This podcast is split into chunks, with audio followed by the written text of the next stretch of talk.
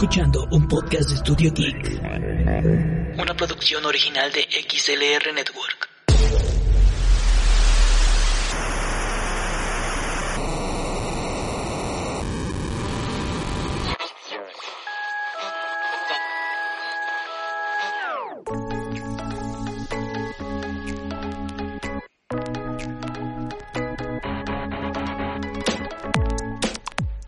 Bienvenidas, bienvenides y bienvenidos una vez más al Casillero de Dante, su podcast de ciencia ficción y fantasía enfocado principalmente en la literatura, pero donde también hablamos de series, cómics, películas y hasta un poco de videojuegos.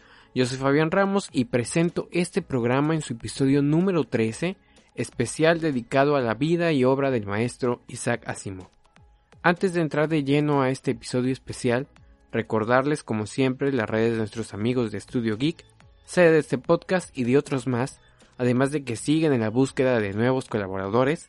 Si quieres hacer un podcast ya lo tienes o te interesa conocer más programas diferentes a este, con temáticas de tecnología y variedades, te dejo las redes oficiales de Studio Geek, su página xlr.network, en Twitter los encuentras como arroba Studio Geek XLR, en Facebook como Studio Geek, en Instagram como Studio Geek XLR o puedes enviar un correo electrónico a studiogeek128 gmail.com.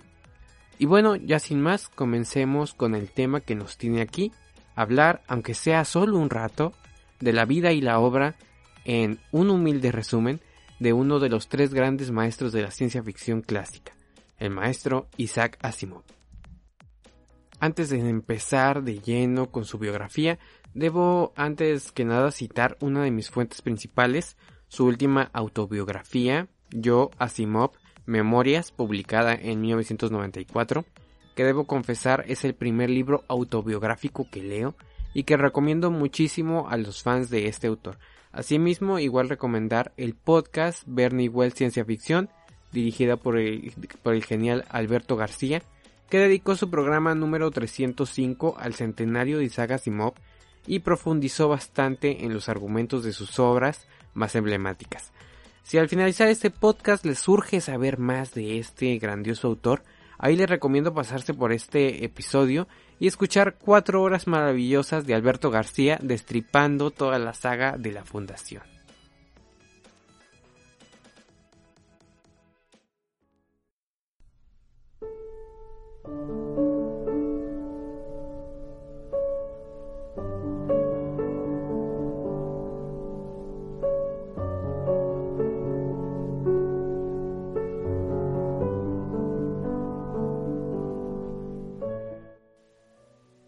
No permitiría que ninguna obra escrita por mí apareciera bajo un nombre que no fuera el de Isaac Asimov. Podría parecer excéntrico por mi parte estar dispuesto a sacrificar mi carrera de escritor antes de dejar de usar mi extraño y peculiar nombre. Pero me identifico tanto con mi nombre que publicar un relato sin él no me hubiera producido ninguna satisfacción. Al final, utilicé mi nombre sin ninguna objeción, durante más de medio siglo he aparecido en libros, revistas, periódicos y en cualquier parte donde se imprimiera mi prolífica obra. Y a medida que pasa el tiempo, Isaac Asimov aparece en letras cada vez mayores. Isaac Asimov nació casi al iniciar el año, el segundo día de enero de un lejano 1920, en Petrovichi, un pueblo de en, ese entonces Rusia soviética. Sus padres, Yuda Asimov y Anna Rachel Berman, de origen judeo-ruso, se trasladaron a Nueva York el 11 de enero de 1923, cuando aún el pequeño Isaac ah, tenía tres años. Se fueron de su país con la intención de escapar de la tiranía de Stalin y la cercana amenaza de la Segunda Guerra Mundial y la ocupación nazi. Todo gracias a la ayuda del hermanastro de su madre, Joseph Berman, que había ido a Estados Unidos unos años antes y los invitó a reunirse con él. Su familia tuvo mucha suerte de, ser recibida sin problemas en el país, ya que en 1924 se impusieron cupos de inmigración más estrictos y muchos otros refugiados no tuvieron la misma suerte que su familia. Yuda Asimov, su padre, había sido un hombre culto en Rusia, admirado por sus conocimientos y miembro de una familia próspera de comerciantes pero al llegar a Estados Unidos eso cambió y, se sintió despreciado e ignorante. era una cultura y un idioma nuevo que debería afrontar para mantener a su familia a la edad de 28 años. Se dedicó a trabajar en lo que pudo. Vendió esponjas de, puerta en puerta, aspiradoras, trabajó en una empresa de papeles pintados y hasta en una fábrica de chaquetas. Al cabo de tres años había ahorrado lo suficiente para pagar el anticipo por un local que convirtió en una pequeña tienda de caramelos en Brooklyn, y aseguró con eso el futuro de su familia por el resto de su vida. Un hombre muy trabajador y estricto, que veía la importancia de la diligencia y mantenía abierta su tienda casi todos los días del año, a excepción de los días de fiesta judíos, más para evitar las quejas de los que la celebraban y respetaban que para que realmente formar parte de ellas. Su trabajo constante mantuvo a su familia a salvo de la Gran Depresión, una de las mayores crisis financieras del siglo pasado.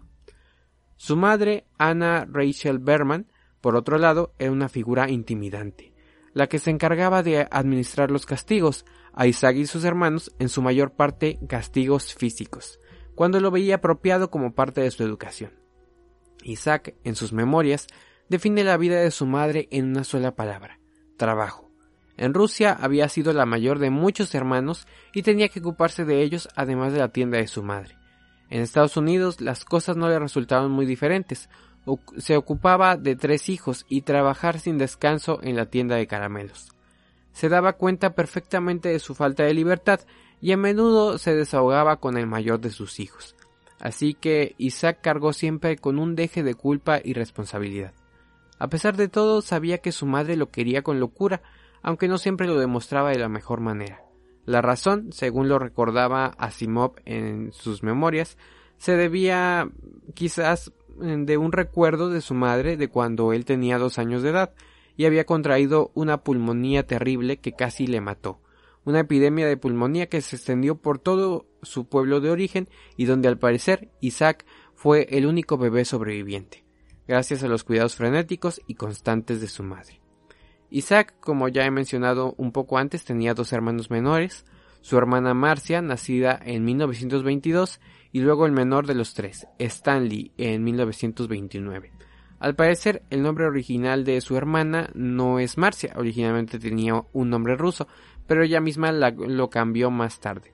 Sus padres hubiesen querido cambiar el nombre de Isaac por alguno más fácil y común para el ambiente estadounidense, a la edad de cinco años, cuando ya sabía leer y escribir sin la ayuda de nadie, escuchó a sus padres hablar por lo bajo sobre el tema de quizás llamarle Irving, a lo que Isaac reaccionó con desagrado inmediato, amenazando con no responder nunca a ese nombre y negarlo por siempre. Sus padres le hicieron caso esa vez, aunque se cuidaban de no volver a tratar temas serios y privados que no quisieran que Isaac escuchara en inglés, sino en un ruso que nunca fue capaz de entender. A la edad de nueve años, al nacer su hermano menor Stanley, Isaac tuvo que comenzar a trabajar en la tienda de caramelos. Su tiempo libre era muy escaso, pero a pesar de eso, aprovechaba las horas calmas en la tienda para dedicarlas a una afición que descubrió disfrutaba mucho, la lectura. Sacó su credencial de biblioteca y le gustaba sacar de, de a dos o hasta tres libros por vez, sentarse cerca de la puerta y leer temas que temas muchos muy variados. Sus padres nunca tuvieron problema con eso, aunque los vecinos y los niños del barrio lo tachaban de ratón de biblioteca. No recuerdo sentirme afligido por estar solo. Tampoco me recuerdo mirando a los demás niños corretear por todas partes, deseando poder unirme a ellos. Más bien, pensaba en esa posibilidad con desagrado. Tenía mis libros y prefería leer. Puede parecer que eso tiene algo de triste, incluso de trágico, y uno podría preguntarse qué impulsa a un joven a hacer algo así. Pero la vida es fantástica cuando uno es feliz. La interacción entre el pensamiento y la imaginación es muy superior a la de los músculos y los tendones. He de decir, si usted no lo sabe por propia experiencia, que leer un buen libro, embebido en el interés de sus palabras y pensamientos, produce en algunas personas, en mí por ejemplo, una increíble sensación de felicidad. Si quiero evocar la paz, la serenidad y el placer, pienso en mí mismo durante esas tardes de verano perezosas, con la silla apoyada contra la pared, el libro en, regazo y pasando las páginas suavemente. Su afición por la lectura y su memoria prodigiosa le ganó un puesto como alumno avanzado en sus primeros años escolares. Las clases nunca le parecieron complicadas y se ganó pronto una reputación de arrogante y presumido, pues no ocultaba su conocimiento o facilidad de, retención. Con el tiempo aprendió a reprimir un poco esas actitudes para poder encajar mejor con los demás y resultar más agradable, aunque eso no fue sino hasta tener problemas con algunos profesores y hasta más adelante en su adultez con cualquiera que estuviese, más arriba jerárquicamente que él.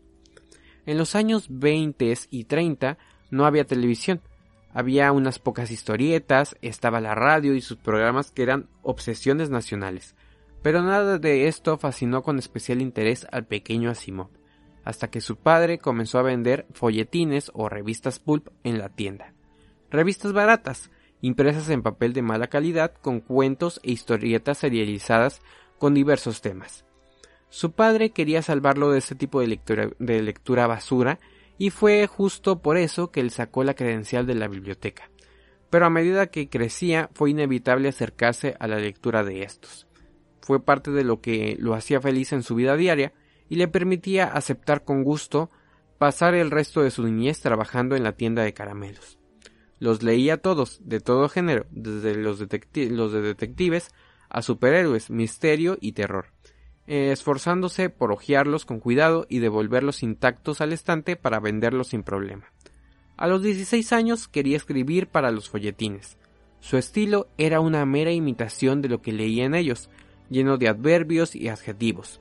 Sus personajes muchas veces gruñían en lugar de hablar, había mucha acción y poca caracterización, y a pesar de todos estos errores que supo ver en el futuro, fue publicado en ese entonces, convencido de que aquellas revistas devoraban el material que les ofrecían a tanta velocidad que los niveles de calidad eran muy bajos. Obviamente su estilo mejoró bastante a lo largo de los años, aunque siempre reconoció que quizás mucha de su obra posterior tuviera un poco de esa esencia folletinesca.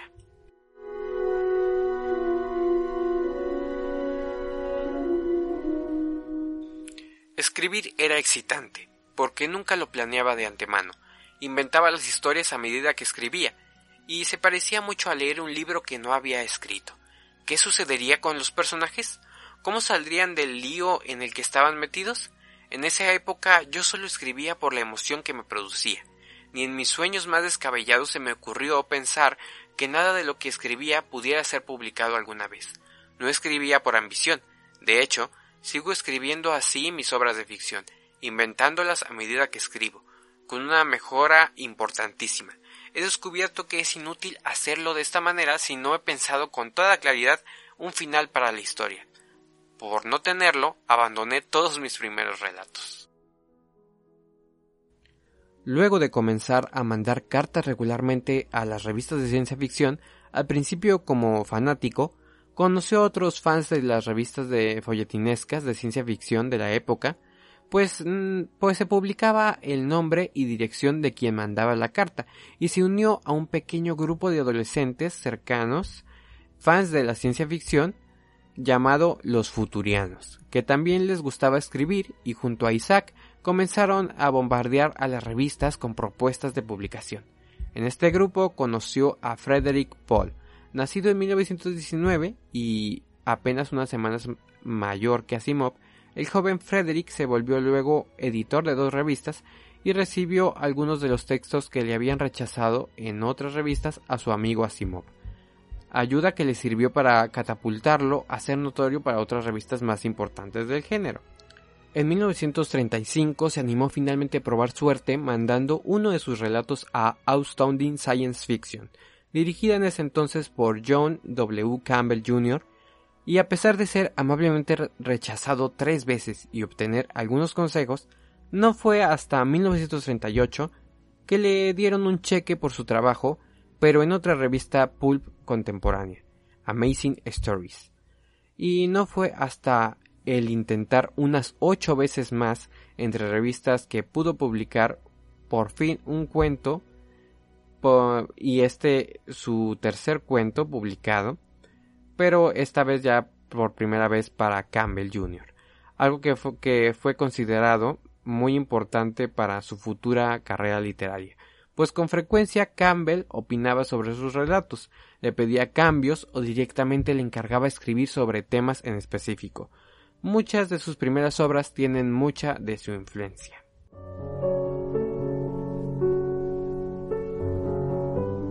A Campbell le gustaban los relatos en que los seres humanos se proclamaban superiores a otras inteligencias, aunque éstas se encontraban más avanzadas tecnológicamente.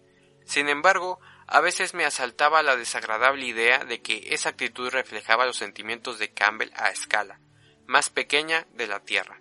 Me dio la impresión de que aceptaba la superioridad natural de los norteamericanos sobre el resto de la humanidad, y parecía presumir de que los americanos procedían del noreste de Europa. Gracias a su participación constante en la revista Astounding, Isaac se rodeó de otros escritores populares y se hizo amigo cercano de figuras como Robert Anson Heinlein, Leon Sprague de Cam, Clifford Donald Simak, Theodore Sturgeon, Jack Williamson y Lester del Rey, la mayoría de ellos ya autores consagrados, mayores de 30 años, cuando Isaac apenas tenía 19, cuando comenzaba a publicar en la revista de Campbell. Su recién iniciada carrera de escritor le puso 197 dólares en el, en el bolsillo durante el año de 1939, por lo que realmente nunca consideró seriamente dedicarse a solo escribir. Continuó con sus estudios, ahora con la difícil tarea de decidir su especialidad. Su primera opción fue la Facultad de Medicina, por lo que por la que no fue admitido. Como segunda opción, pensó en quizás volverse un historiador profesional, pero pensó en las posibilidades de que de, empleo luego de terminar sus estudios, encontrar una plaza en alguna facultad, probablemente una no muy grande, tendría que irse lejos de casa y nunca podría ganar mucho dinero, por lo que muy a su pesar abandonó el sueño de ser historiador por la idea de convertirse en un científico de algún tipo, un trabajo que quizás le permitiría en el futuro, según sus ideas en aquel tiempo, ser parte de alguna importante investigación, ganar mucho dinero y hasta hacerse famoso. Claro que eso no le salió como planeaba. En su vida laboral como científico tampoco fue excesiva, especialmente notable. Se graduó como bioquímico en la Universidad de Columbia en 1969, hizo un posgrado en química y obtuvo su título en 1941. El siguiente año, 1942, fue particularmente significativo para Simov al partir de al partir hacia la ciudad de Filadelfia, obtuvo un trabajo como investigador químico en los astilleros de la Marina de Guerra estadounidense, empleo que mantuvo durante el transcurso de la Segunda Guerra Mundial. En 1948 consiguió el doctorado en química, lo que le permitió el acceso a la Universidad de Boston, donde permaneció en calidad de profesor ayudante de bioquímica, materia que continuó enseñando durante casi 10 años. En 1941 se le presentó la oportunidad de su vida al visitar a Campbell en su despacho en, un 17 de marzo, le propuso escribir un cuento basado en una cita de un viejo discurso de Ralph Waldo Emerson que luego dio origen a uno de sus cuentos más célebres, Anochecer, en el que la idea principal es una realidad en la que la luz brilla siempre y que experimenta la oscuridad solo una vez cada muchísimo tiempo. El cuento le resultó maravilloso a Campbell y le concedió la portada de la revista. Anochecer ha sido considerado un clásico desde entonces. Se convirtió en un punto decisivo para su carrera y a partir de ese punto dejaron de rechazar sus historias y en un par de años vendía tanto como los otros grandes escritores de la época. En 1942 Luego de una cita doble el 14 de febrero en el que le consiguieron una pareja, Isaac Asimov conoció a su futura primera esposa, Gertrude Blugerman. En ese entonces ella era una mujer muy guapa, apenas un par de años mayor que Asimov, y al cabo de menos de medio año de conocerse se casaron. No fue un matrimonio fácil para ninguno de los dos, pues ya luego de conocerse más y dejar atrás el enamoramiento ciego, las cosas fueron un poco más complicadas para ambos. En Memorias de Asimov narra cómo Gertrude era en muchísimos aspectos una esposa estupenda, una ama de casa cuidadosa, buena cocinera, totalmente leal y estricta con las cuentas del hogar, pero tenía un hábito de fumar que le desagradaba mucho y que poco a poco fue a complicar su relación, que luego de un largo periodo terminó con un divorcio en 1973. En los años 50, a pesar de su matrimonio, no estaba en los planes de Isaac y su esposa tener hijos. De hecho, tenía ideas muy claras sobre ello que expresó en sus memorias.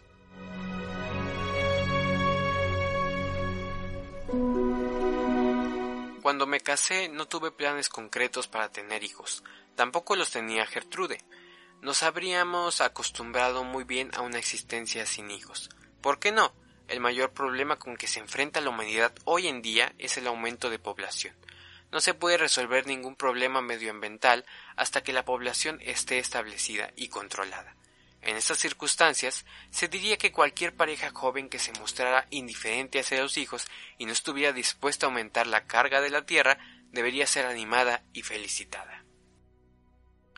Sin embargo, la realidad que vivió Asimov y que es el pan de cada día para las parejas aún en la actualidad es que parecía que el mundo no los dejaría no tener hijos. Sus conocidos los acosaban con preguntas acerca de cuándo tendrían hijos, sus amigos cercanos que también se casaban comenzaban a tener hijos y cada vez más sentían la presión social por tener descendencia.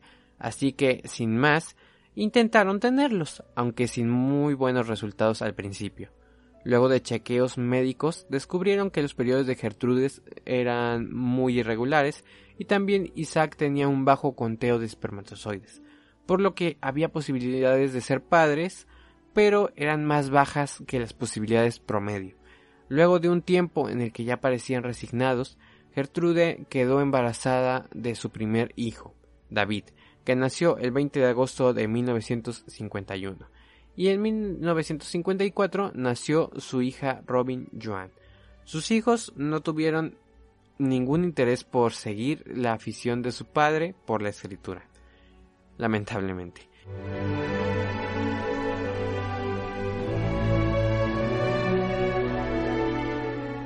En 1947 intentó incursionar en las novelas.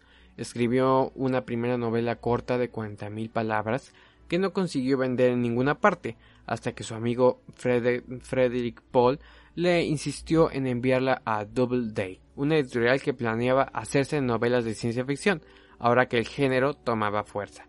Así, tres años después, Walter Bradbury, director de Doubleday, le pidió ampliar el relato y así, en 1949, publicó su primera novela, Un guijarro en el cielo, ya con 70.000 palabras.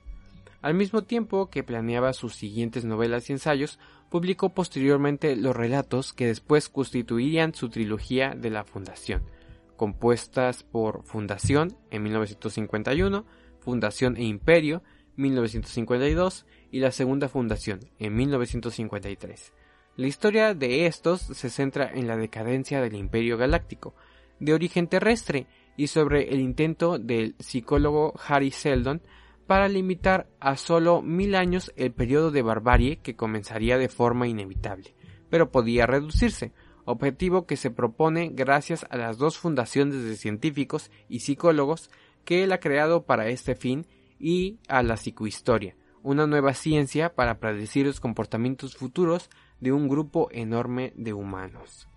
En 1982, 29 años después, dudoso de si seguía siendo su estilo vigente o no, se decidió a publicar la continuación de la trilogía, Los Límites de la Fundación, en 1982, que continúa la trama.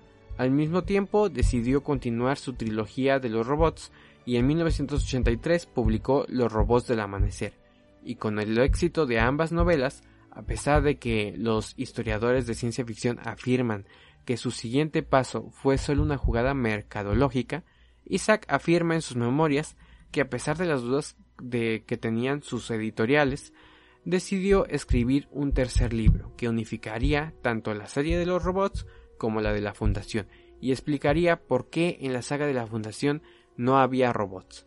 Y así, en 1985 publicó Robots e Imperio, seguida en 1986 por Fundación y Tierra, la novela que es el final oficial de la línea del tiempo de la Fundación, para luego explorar precuelas.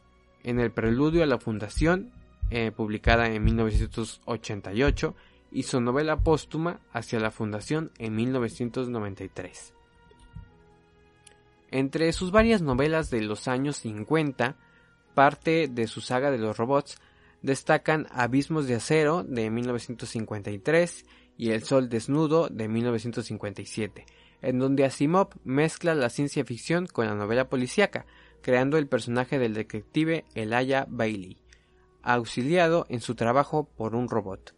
En esta última novela es especialmente afortunada la descripción de la sociedad terrestre que vive bajo bóvedas de acero subterráneas y en condiciones prácticamente de miseria en comparación con los planetas supercivilizados de los cuales depende. De 1972 es la novela de los propios dioses, con sus memorables habitantes de un universo paralelo, de consistencia fluida y que conviven formando triadas.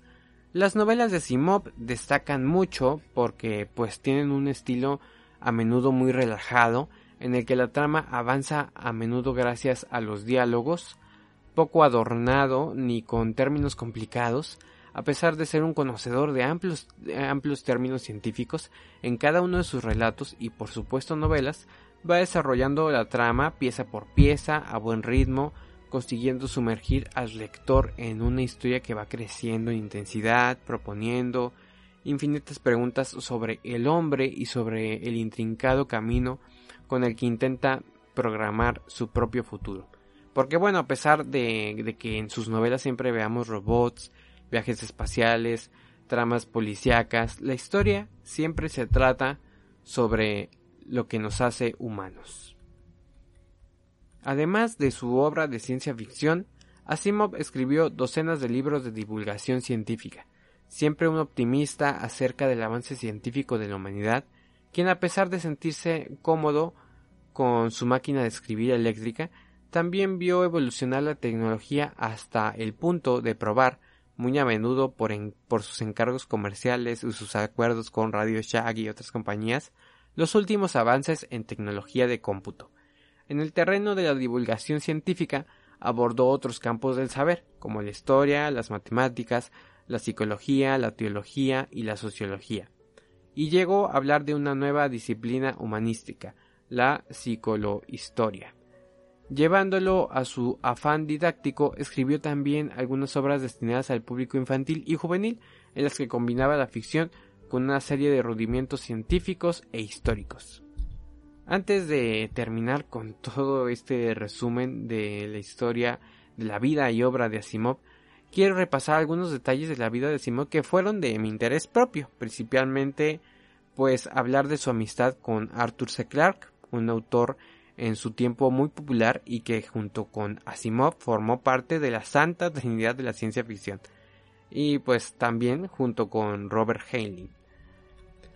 Lo conoció desde 1946, pues también publicaba en Astounding Science Fiction y desde el principio tuvo muchísimo éxito. Mayor que Asimov por dos años, fueron grandes amigos y estuvieron de acuerdo con grandes mm, con gran variedad de temas. Se admiraban mutuamente y eran aficionados a jugarse bromas con frecuencia, a pesar de la distancia. Asimov en Brooklyn y Arthur en alguna parte de Gran Bretaña.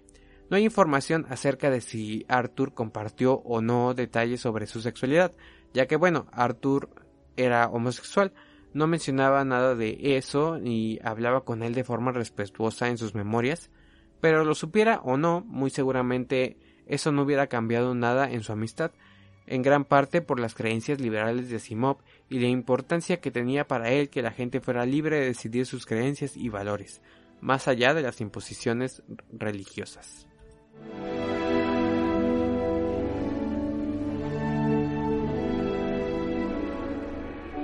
Quiero mucho a Arthur, y le he querido durante 40 años. Hace muchos años llegamos a un acuerdo en un taxi que en ese momento iba hacia el sur de Park Avenue, así que lo llamamos el Tratado de Park Avenue. Consiste en que yo he aceptado afirmar, cuando me lo preguntan, que Arthur es el mejor escritor mundial de ciencia ficción. aunque también me está permitido declarar, si insisten, que le voy pisando los talones en la carrera. A su vez, Arthur está de acuerdo en decir, siempre, que soy el mejor escritor mundial de ciencia ficción. Tiene que afirmarlo, lo crea o no. No sé si a él le atribuyen el mérito de obras mías, pero a mí me echan constantemente la culpa de las suyas. La gente tiende a confundirnos porque los dos escribimos historias muy cerebrales en las que las ideas científicas son más importantes que la acción. Muchas jóvenes me han dicho, Doctor Asimov, no creo que el fin de la, infancia esté a la altura del resto de sus obras. Siempre respondo, bueno, encanto, por eso le escribí bajo un seudónimo. Como ya he dicho antes, y solo he mencionado unos pocos nombres de los muchos que hay, Asimov fue una persona muy sociable, que descubrió tenía el don de gentes, de poder hablar en público y tener una facilidad para, para la improvisación mientras conocía el tema del que se disponía a hablar. Fue muy consciente de los cambios sociales de su tiempo y aunque no fue parte activa de ellos, introdujo cambios en sus obras a medida que las mentalidades de las personas de su tiempo avanzaban también. Un ejemplo de ello es su relación con las mujeres, tanto en su vida cotidiana como en su obra literaria. Fue muy criticado por sus primeros relatos de caer en actitudes sexistas, y bueno, lo reconoció en sus memorias y se percató de ello, reconociéndose influenciado por los relatos pulp de la época, relatos en los que las mujeres tomaban un papel en veces meramente decorativo en las historias o hasta estorbos en la trama.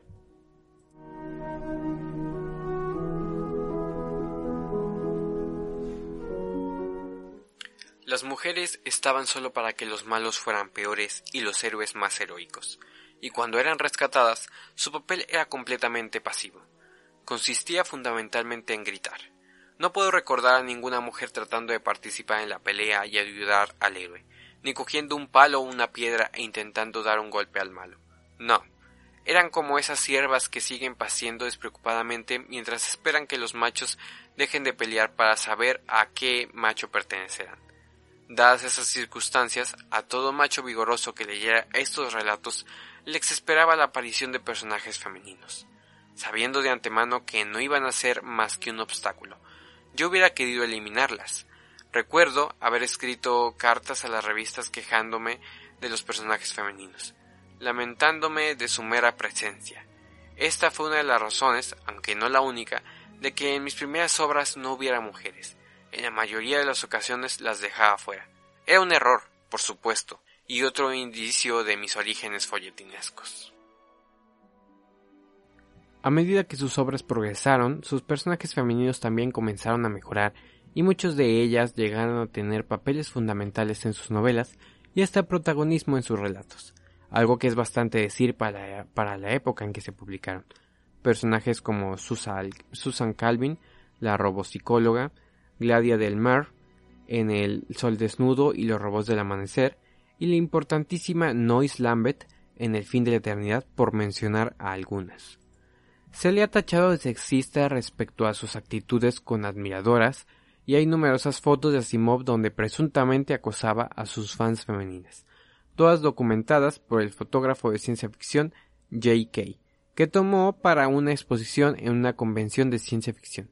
Es evidente que, bueno, tanto Asimov como las mujeres en ese momento se prestaron para aquello, lo cual no digo que sea correcto, no lo es, no hay que, no hay cómo justificar a Asimov y sus actitudes, pero al menos lo reconoció en sus memorias y también mencionó y su inexperiencia con el trato de las mujeres, además también de hablar de profundas amistades con mujeres como Gloria Salzberg, una mujer de capacidades motrices limitadas por culpa de la polimelitis, que tuvo, que tuvo que moverse en silla de ruedas por toda su vida, miembro de Mensa, una organización fundada en Gran Bretaña y que a pesar de sus siglas y el significado de la palabra mensa en español, estaba formada por gente con un cociente de inteligencia que le sitúa supuestamente entre el 2% más inteligente de la humanidad. Ella lo incitó a unirse y aceptó a pesar de sus reservas. Su puntaje de 160 le permitía ser parte de, de esta organización de gente muy inteligente sin problema, y pudo conocer a muchas grandes personalidades de la época. También otra de sus grandes amistades fue Judy, Judy Lynn del Rey, editora y antóloga de ciencia ficción, una mujer muy importante para el género por su obra recopilatoria de relatos de ciencia ficción que se hubiera perdido en el tiempo de no ser por ella. Principalmente conocida en los tiempos de Simo por su, por su cargo en la de, de editora en Galaxy Science Fiction, algo que sus amigos y conocidos olvidaban con regularidad de esta señora era que Judy Lynn era una persona pequeña, tenía enanismo, algo que no le impedía asistir a las convenciones de ciencia ficción y catapultar su carrera como editora del género. Como editora se le conoció por mantener buenas relaciones con los autores, teniendo una buena reputación. Philip K. La denominó como una sabia maestra y la mejor editora con quien había estado trabajando. También influyó en la obtención de los derechos de publicación para las novelas basadas en la aún no estrenada Star Wars de George Lucas, que significó ingresos millonarios para su editorial, que luego formaría parte en una fusión con la aún exitosa e importante Random House. En octubre de 1985, esta mujer, Judy Lynn, sufrió una hemorragia cerebral y murió varios meses después.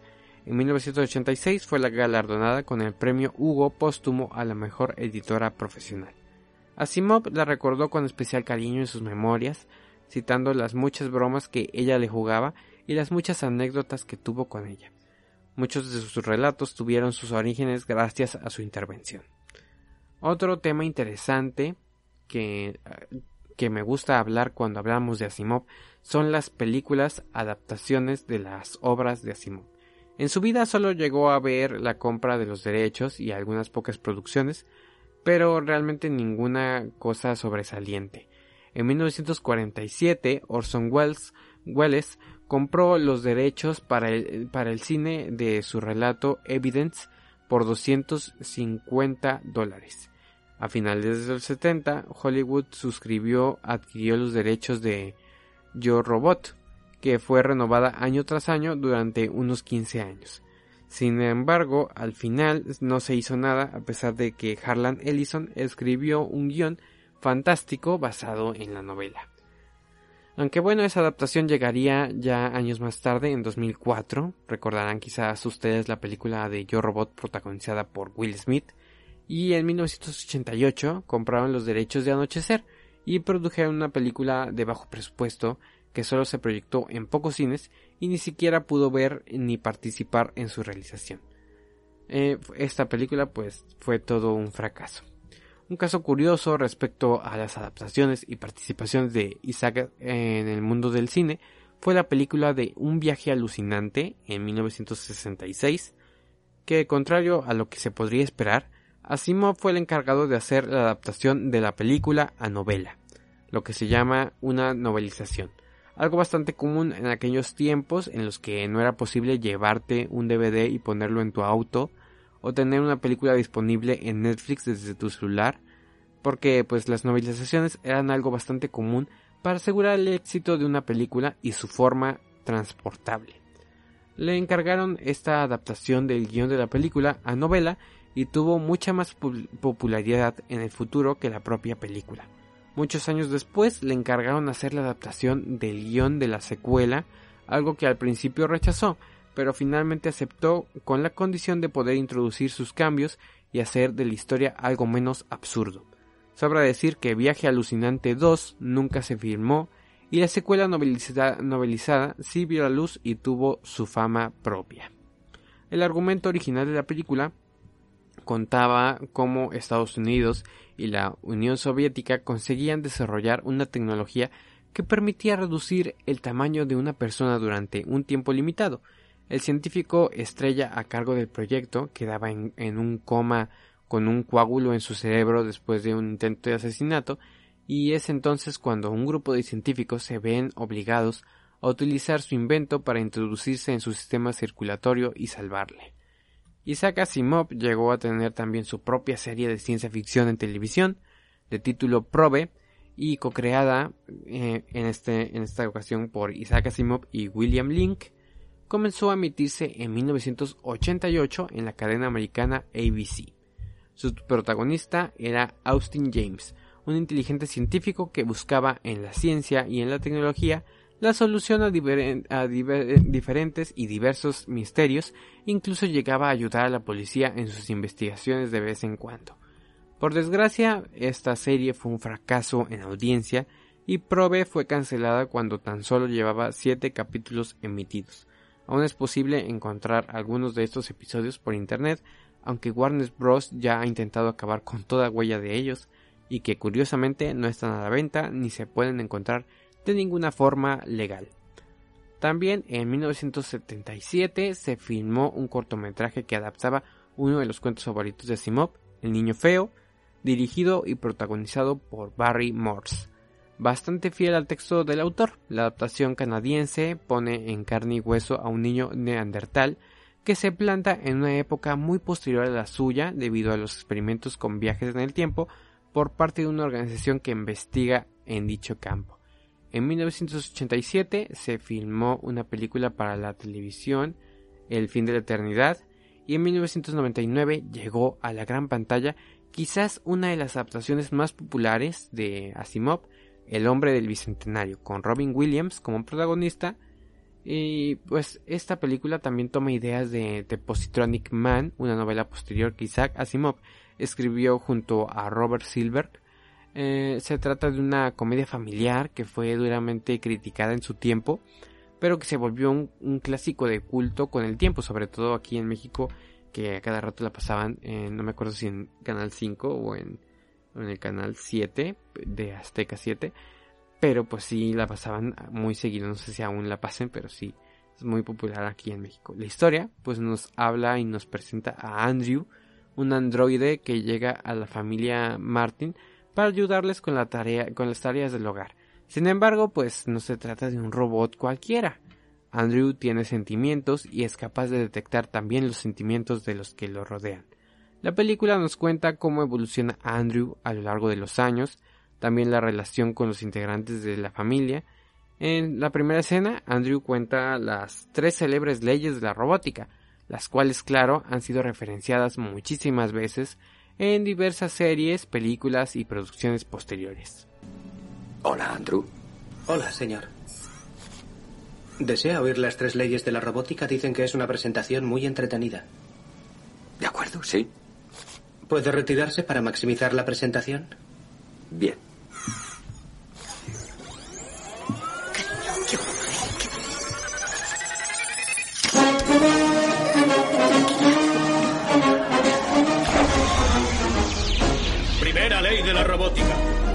No puede hacer daño a un ser humano, ni provocar por pasividad que un ser humano sufra daño alguno. Segunda ley. Un robot debe obedecer todas las órdenes humanas, excepto si dichas órdenes entran en conflicto con la primera ley. Tercera ley. Un robot debe protegerse a sí mismo siempre que al hacerlo no contravenga las dos primeras leyes. Nunca más vuelvas a hacerlo. Claro que no, señor. Es de difusión única. Una de estas series posteriores que se ven muy inspiradas de la obra de Asimov y sobre todo de las tres reyes de la robótica es la serie Mejores que nosotros de 2019, una serie de Netflix de origen ruso en la que presentan un futuro en el que los androides existen y, y ayudan a los humanos en tareas comunes y como, y como un androide en la que las leyes de la robótica parecen fallar, provoca todo un caos, por lo que la empresa que quiere desarrollarla en masa, pues enfrenta problemas, ¿no? Súper recomendada y un giro interesante eh, al concepto de las tres reyes de la, de la robótica. Que bien pudo haber sido escrita por Asimov, aunque no fue así. Es una, pues, una pequeña recomendación ahí que introduzco para ustedes, ¿no? Y bueno, la más reciente producción basada directamente en las obras de Asimov es la serie de la Fundación, serie original de Apple, basada en, en un principio en la trilogía original de la Fundación, producción de 10 episodios de Skydance Television, creada por David Goyer y Josh Friedman, Y bueno, aún está en plena producción, así que aún no veremos nada de ella por un tiempo. Ahora sí, luego de desviarnos un poco de la línea temporal, tal como pasó en la novela de El fin de la eternidad, retomemos el rumbo ya en el ocaso de la vida del maestro. En 1970, Isaac Asimov se separó de su esposa Gertrude para casarse tres años después con Janet Opal Jepson, con la que no tuvo descendencia, pero sí una renovada vida prolífica. Janet era también escritora y psicoanalista, escritora de otros géneros, pero incluso participaron en un par de libros conjuntos y una saga de ciencia ficción dedicada a niños, Las Crónicas de Norby. A comienzos de la década de los 90, a raíz de una intervención quirúrgica motivada por una grave afección prostática, Isaac Asimov se vio obligado a reducir su intensa actividad recreativa e investigadora. La muerte le sobrevino en la ciudad de Nueva York a comienzos de la primavera de 1992, como consecuencia de un fallo cardíaco y una insuficiencia renal.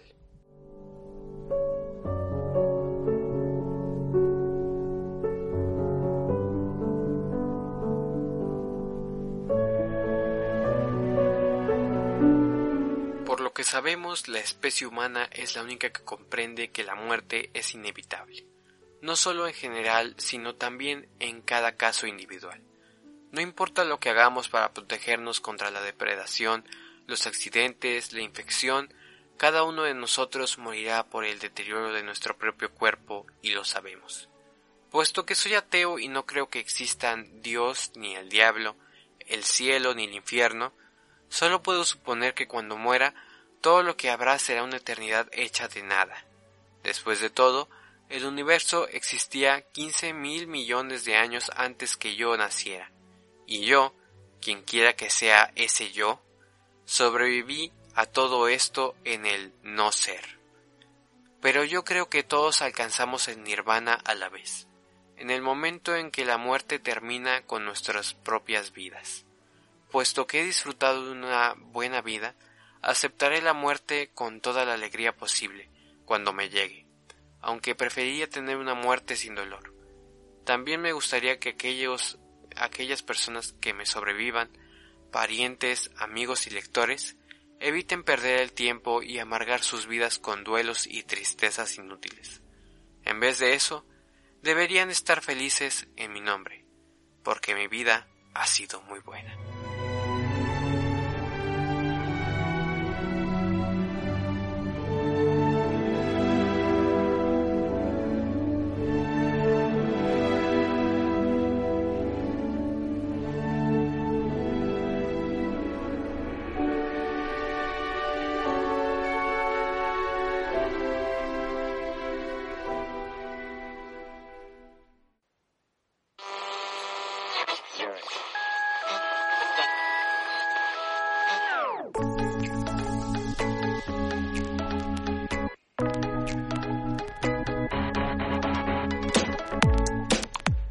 Tal como la vida del maestro Asimov, este episodio debe llegar a su final.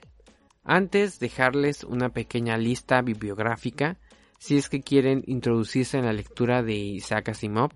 Entre ellos, pues sus tres cuentos favoritos, La última pregunta, Anochecer y El niño feo. Y mis tres cuentos favoritos, El huésped, El chistoso y El bardo inmortal. Asimismo, muy recomendada su autobiografía, Yo Asimov de 1994, y la novela corta El fin de la eternidad, así como cualquiera de su saga de la Fundación y sus antologías de relatos. Espero hayan disfrutado tanto como yo de este pequeño resumen de la vida y obra del maestro Isaac Asimov. No olviden seguirnos en Facebook, estamos ahí como el casillero de Dante, en Twitter como arroba danteslocker. Pueden suscribirse también en iBox, en Spotify o cualquiera de los podcatchers en el que nos sintonicen. Y también pueden seguirnos, eh, seguirme a mí en lo personal en mi Twitter, arroba Fabián23 Ramos.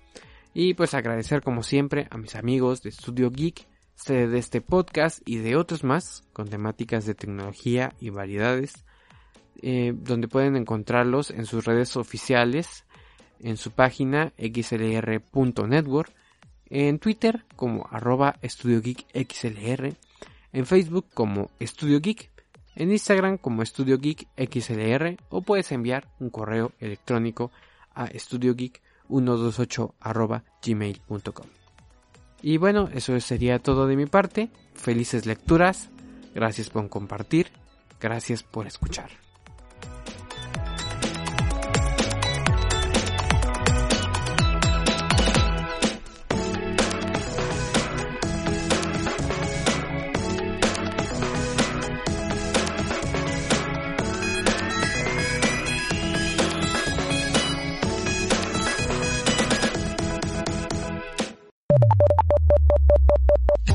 Un contenido exclusivo de Studio Geek y una producción de XLR Network. Para escuchar más contenidos, visita la página web xlr.network. Síguenos en nuestras redes sociales, Twitter, arroba Estudio Geek XLR y Facebook como Estudio Geek.